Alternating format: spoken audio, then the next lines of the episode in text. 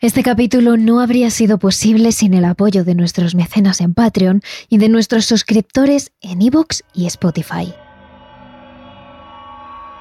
Esta semana, al igual que la anterior, haremos un capítulo muy especial. Se trata de un contenido que habitualmente subimos de forma exclusiva como extra a nuestro canal de Patreon, iVoox y Spotify, pero que hoy hemos querido hacer una excepción. Todo para que veáis las maravillas que estamos subiendo como extra cada semana. El pedazo de contenido que podéis encontrar si os suscribís a nuestro Patreon, Evox y Spotify. Os damos una pequeña cucharadita de todo esto esta semana y la próxima os esperamos sí que sí en Patreon, Evox y Spotify.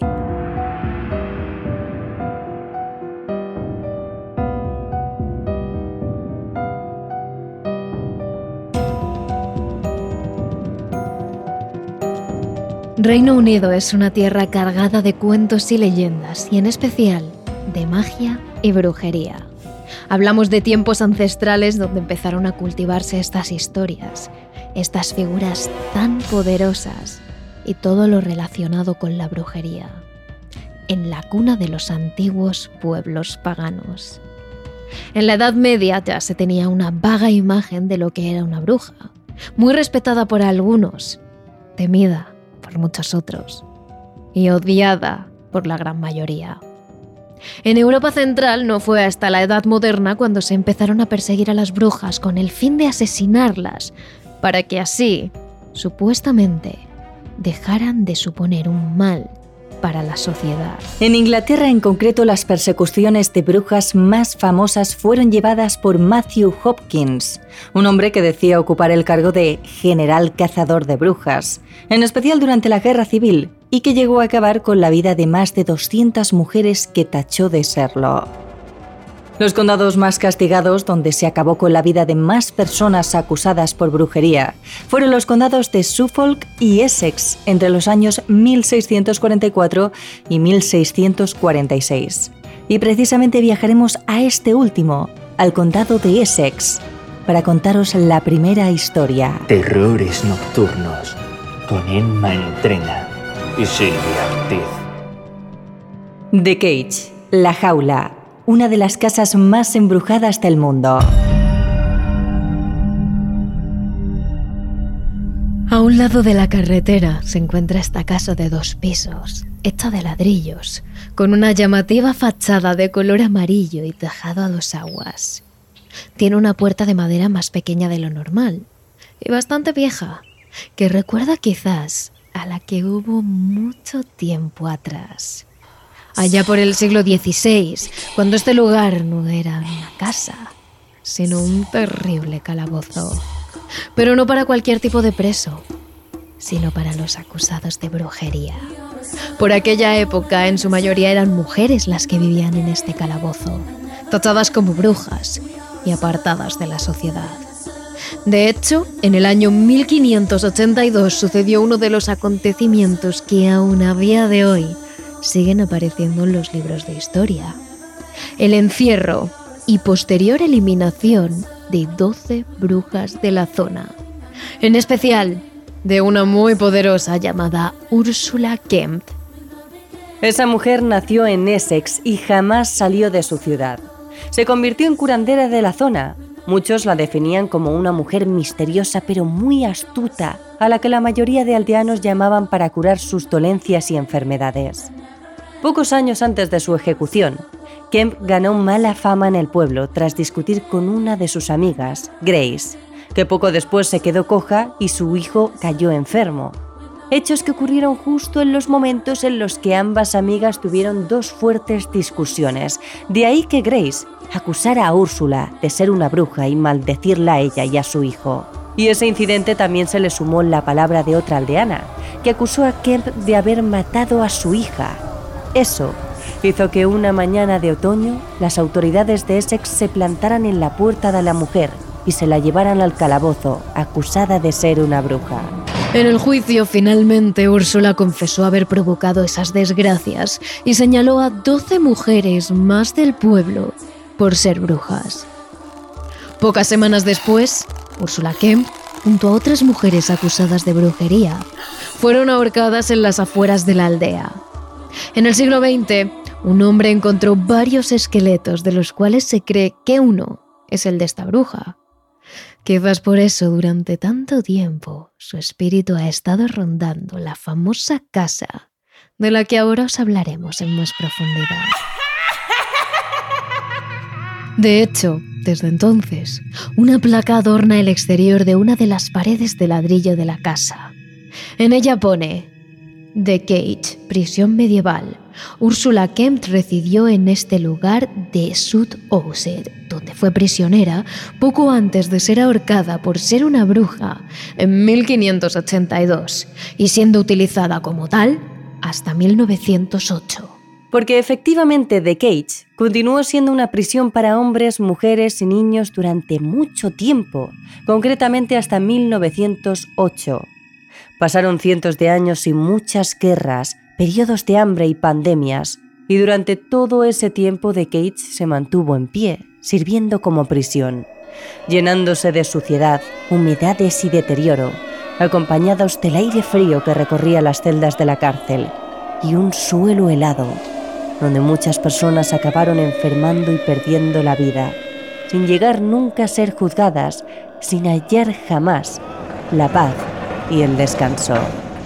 Pero la actividad paranormal ocurrió mucho después de servir como prisión, cuando una joven llamada Vanessa decidió comprar la casa.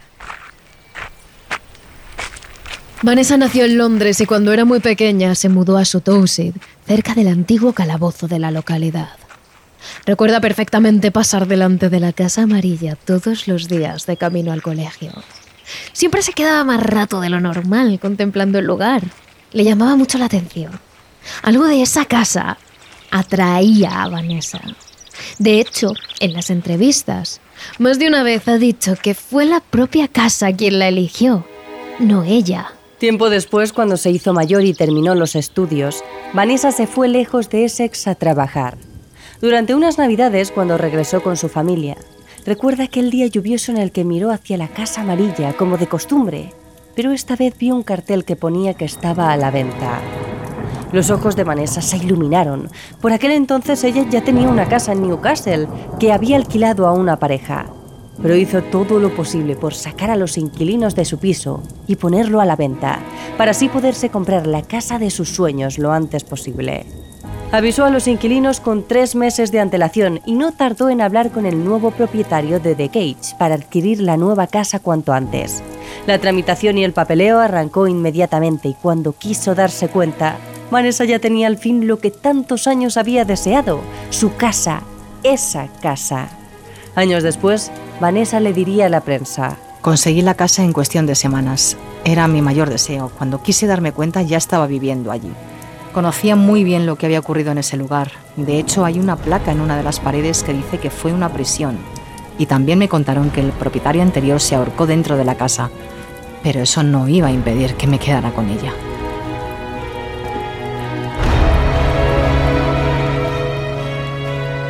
Aunque estaba deseosa de vivir allí, sí que es cierto que no se mudó sola. Su amigo de toda la vida, Nicolás, se fue a vivir con ella. Pero la cuestión es que ni un día de descanso tuvieron, porque la actividad paranormal comenzó desde el primer momento. ¿Eres tú? ¿Has sido el que ha tocado la puerta? ¿El que camina por la planta baja?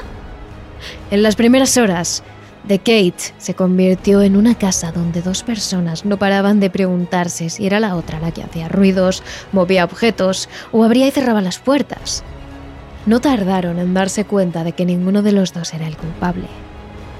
Había algo, una energía, que no paraba de toquetear absolutamente todo. Los objetos desaparecían, hacía ruido al pisar la madera vieja, los aparatos electrónicos se encendían y se apagaban solos, las puertas que estaban cerradas se abrían y a la inversa. Era como si esa casa estuviese repleta de personas, o mejor dicho, de entidades, totalmente invisibles para Vanessa y Nicole, hasta que se hicieron más fuertes. A pesar del caos que ocurría en la casa, sorprendentemente ambos intentaron estar lo más calmados posibles. Se tenían el uno al otro, y aunque tanto él como ella creían en fantasmas, y dentro de esa casa todavía más, prefirieron pensar que esas energías no eran malas y que acabarían marchándose en cualquier momento. Pero una mañana de primavera, cuando Vanessa estaba sola, una entidad se manifestó frente a la joven. Antes de que sucediera, la televisión empezó a fallar. Se apagaba y se encendía sola. Se cambiaba de canal. Y el volumen bajaba y subía sin parar. Extrañada, pero sin saber cómo reaccionar, Vanessa contemplaba todos esos cambios en el televisor totalmente petrificada. Era algo sobrenatural. Sin embargo, cuando pudo girar su cabeza hacia el recibidor, se sorprendió todavía más. Vi a un hombre de pelo largo, negro y desaliñado, con arrugas en la cara, plantado frente a mí. Tenía las manos en los bolsillos, parecía despreocupado. No era viejo, pero tenía la piel muy arrugada. Tenía las comisuras de los labios llenas de profundas líneas de expresión, pero aunque se apareció frente a mí cuando estaba sola, no tuve miedo. Cuando su compañero de piso volvió, Vanessa le contó todo. Y aunque él insistió para que se fueran de allí y dejaran la casa, el poco dinero que tenía Vanessa e incluso él no era suficiente para poder dejar una casa e irse a vivir a cualquier otro lado.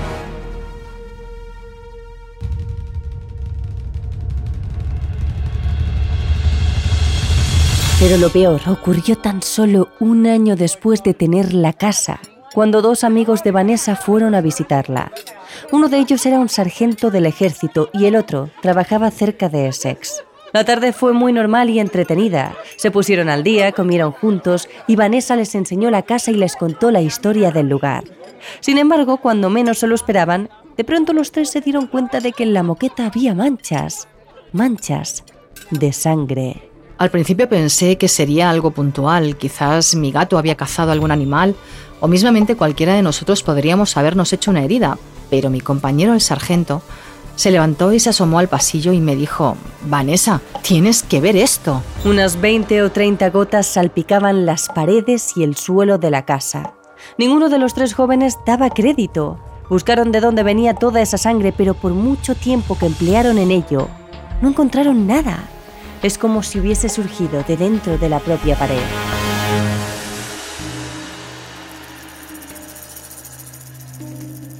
Mucho tiempo después, la joven dejó de vivir con su amigo Nicolás y empezó a vivir en esa casa con su pareja. Años más tarde, en 2007, Vanessa tuvo su primer hijo. Y desde el momento en el que se quedó embarazada, pensó que esa casa no sería segura para su niño. De hecho, una de sus últimas noches allí, recuerda perfectamente cómo tuvo que encerrarse dentro de un baño para huir de esa entidad, una especialmente maligna que provocaba malestar y tristeza allá donde fuera. Vivía aterrorizada en aquella casa. Recuerdo encerrarme en una habitación una noche cuando escuché que algo subía por las escaleras. Esa noche solo estábamos mi hijo Jesse y yo en casa y a él le tenía en brazos. Me escondí rápidamente en el baño y pude ver cómo esa cosa intentaba abrir la puerta, movía el picaporte e incluso empujaba el pestillo con fuerza. ¿Sabes cuando la gente dice que puede sentir cómo el corazón se le sale del pecho? A partir de ahí supe perfectamente cómo se siente. Pero sin duda la gota que colmó el vaso fue una tarde de verano, cuando Vanessa y su hijo Jesse estaban los dos en la casa. Ella estaba haciendo la colada y ordenando la casa mientras su hijo veía la tele en el salón. En un momento dado, Vanessa subió la planta superior al cuarto de su niño para guardar la ropa limpia en el armario. En ese momento uno de los muñecos de Jessie se encendió, sin que nada ni nadie tocara al objeto. Vanessa salió corriendo escaleras abajo y justo antes de coger a su hijo y salir de casa, vio a un hombre mirándola fijamente desde la planta de arriba, en lo alto de las escaleras. Corrí a las escaleras donde hay que abrir la puerta y había un hombre parado ahí arriba. Tenía una camisa blanca y pantalones chinos. No era de los viejos tiempos. Era otra entidad, distinta a todas las demás. Vanessa no podía soportarlo más. Habían sido cuatro años de actividad paranormal intensa y todo esto rozaba el límite. A partir de ahí, Vanessa puso la casa en venta y se fue a vivir a otro lugar. Al principio consiguió alquilarla. El primer inquilino duró tres meses. El segundo, cinco. Y los dos se fueron de allí por el mismo motivo. Ese lugar estaba repleto de fantasmas.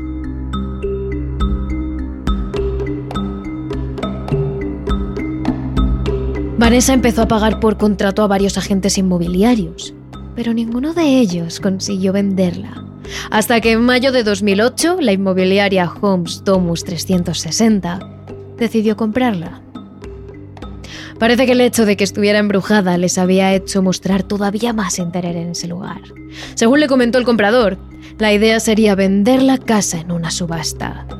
Y de hecho, utilizaron el argumento de que estuviera embrujada para vender más y para captar a otro tipo de clientes. Pero aunque después de Vanessa hubo varios compradores, la casa siempre ha vuelto a la inmobiliaria, que por cierto todavía tiene disponible en su catálogo a través de la web, con la siguiente descripción. Es hora de que alguien más se encargue de esta prisión medieval única, una de las siete que quedan en el país, y ninguna con la reputación de esta.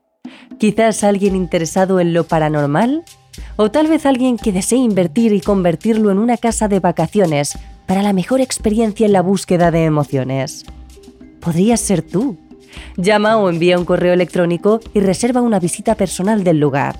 Así que ya sabéis, si estáis interesados en adquirir una casa embrujada en Inglaterra, aquí tenéis la respuesta.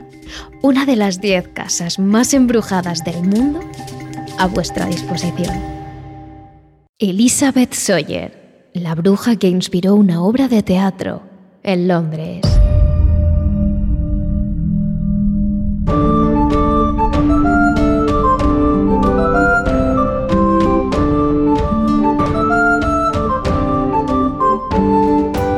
Tenemos que remontar a finales del siglo XVI para hablar de la bruja de Edmonton, llamada Elizabeth Sawyer.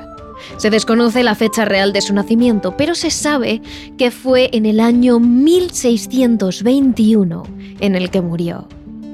Sucedió durante el reinado de Jaime VI de Escocia y I de Irlanda, momento en el que se quiso unir ambas coronas y aunque intentó reinar por igual en ambos territorios, queriéndolo convertir en uno, Escocia e Inglaterra siguieron siendo estados soberanos e individuales, con sus propios parlamentos, sus propias leyes y poderes judiciales.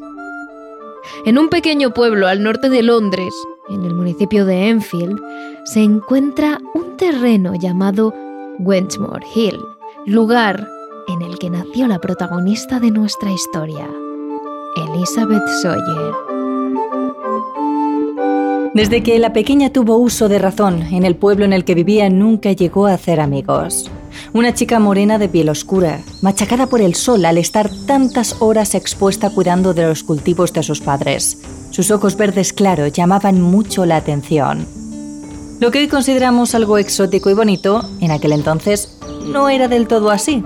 Ser diferente no significaba nada bueno y llamar la atención en el pueblo era todavía peor. En aquellos años, no solo en este municipio, sino en todo el país y en muchos otros, se escuchaba hablar sobre la caza de brujas. Mujeres en su mayoría que por ser diferentes y consideradas como personas con poderes mágicos, eran llevadas a la horca o quemadas en la hoguera. Elizabeth siempre destacó por sus ojos verde esmeralda. Algunos decían que podías ver tu futuro en ellos y otros decían que si te miraba fijamente podía ocurrirte algo malo. De ahí que la joven Elizabeth nunca tuviera amigos, ni de pequeña, ni cuando se convirtió en una joven mujer. En su lugar pasaba tiempo en el bosque con la naturaleza y los animales, y cuando se hizo mayor, decidió dejar de un lado los cultivos y el huerto de sus padres y se dedicó a hacer escobas artesanales para que las mujeres, amas de casa, pudieran dejar limpios sus hogares en un santiamén. Durante muchos años y para gusto de Elizabeth, su existencia pasó desapercibida. Eso era algo bueno en aquel entonces. La joven tenía su pequeño negocio, su tiempo libre, y aunque no tuviese un marido como el resto de las mujeres del pueblo, era feliz era feliz estando sola consigo misma. Sin embargo, una mañana, de camino al trabajo, las miradas de los vecinos alertaron a la joven. Notaba que numerosos ojos ajenos se posaban en ella, en especial cuando no los veía a sus espaldas.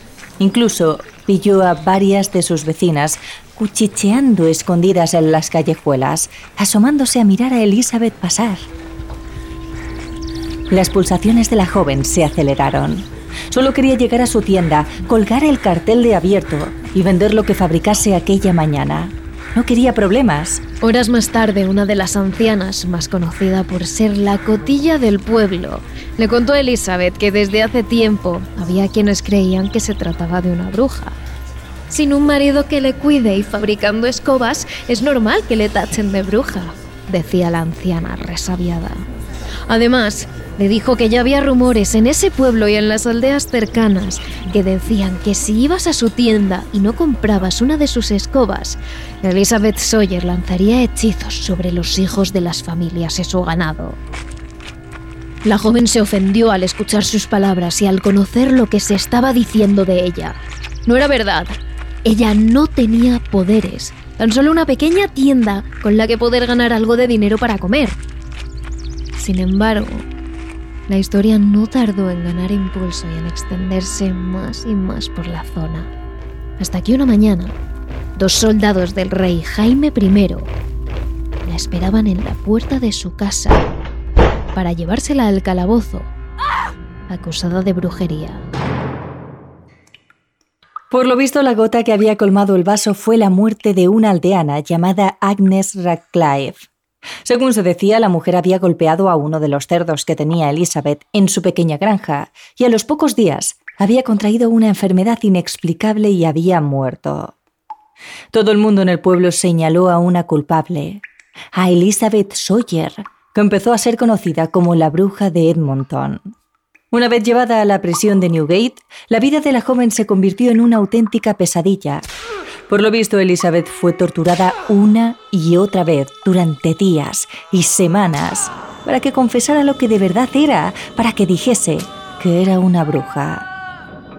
El reverendo del pueblo, llamado Cole, estaba obcecado con que ella era una bruja. Sus ojos, su forma de actuar, la falta de un esposo, eran motivos más que suficientes para que aquel hombre, que cada día visitaba a los guardias de la celda, les preguntase una y otra vez si Elizabeth había confesado ya su secreto. Y una noche llegó su ansiado momento. Tras cientos de horas de tortura, Elizabeth confesó. O eso dijeron, porque ante tal tortura es normal que la salud mental de la joven se viera perjudicada. Según se cuenta, Elizabeth Sawyer comenzó a decir algo de un perro negro. Contaba que una noche el diablo se le apareció en forma de perro negro con ojos rojos y relucientes y le ofreció un pacto a cambio de su alma, algo a lo que ella acabó accediendo. Y para sellar el pacto, el perro bebió la sangre de la joven. Además, según contó, el perro continuó visitando a la chica de vez en cuando incluso durante las noches que pasó en la cárcel, momento en el que una bestia gigantesca de color negro y con ojos rojos atravesaba los barrotes y se sentaba al lado de Elizabeth para observarla en silencio. Finalmente, y tras escuchar esas palabras, el reverendo Godcool dictó sentencia. Elizabeth Sawyer fue condenada y ejecutada a la horca por brujería.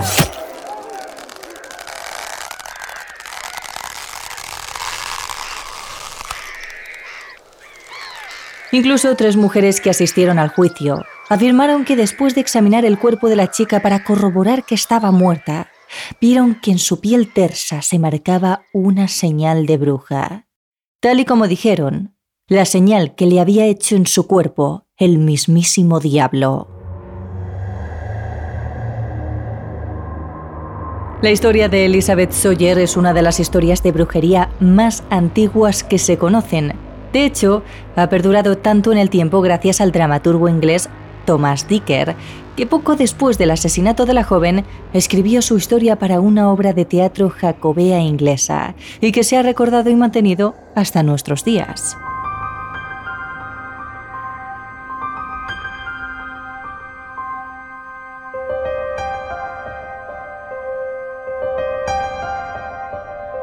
Esperamos que os haya gustado mucho este capítulo extra que hoy hemos abierto en exclusiva para vosotros. Pero si queréis más contenido como este y más historias sobre brujas, no os podéis perder nuestro otro capítulo extra que os traemos en esta ocasión, donde os hablamos de la última bruja condenada en Reino Unido, hecho que ocurrió durante la Segunda Guerra Mundial.